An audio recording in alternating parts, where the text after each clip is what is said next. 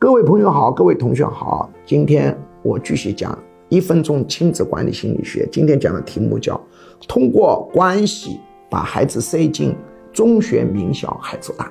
我们在小学升初中、初中升高中的时候，我们很多父母，特别是那些有关系、有办法的父母，犯一个错误：明明这个小孩是考不进那个学校，硬通过关系弄进去，把他弄到全校。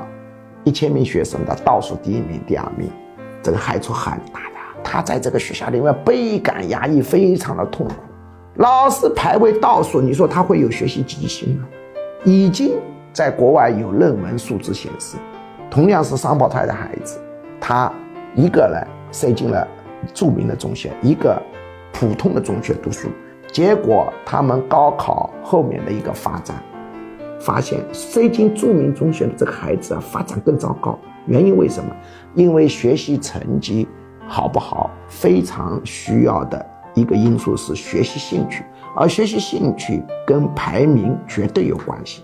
即便学校不公布名次，他老是排在倒数第一、第二、第三，他自己知道的，他很没劲。他为了证明自己并没有犯错误，他只能否定学习的重要性，否则他怎么平衡得了呢？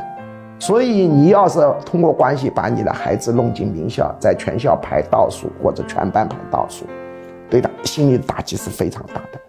他本来可以考到一本的，会搞成二本；二本搞成三本；三本搞成大专。本来可以考到好一点的，反而搞得更糟糕。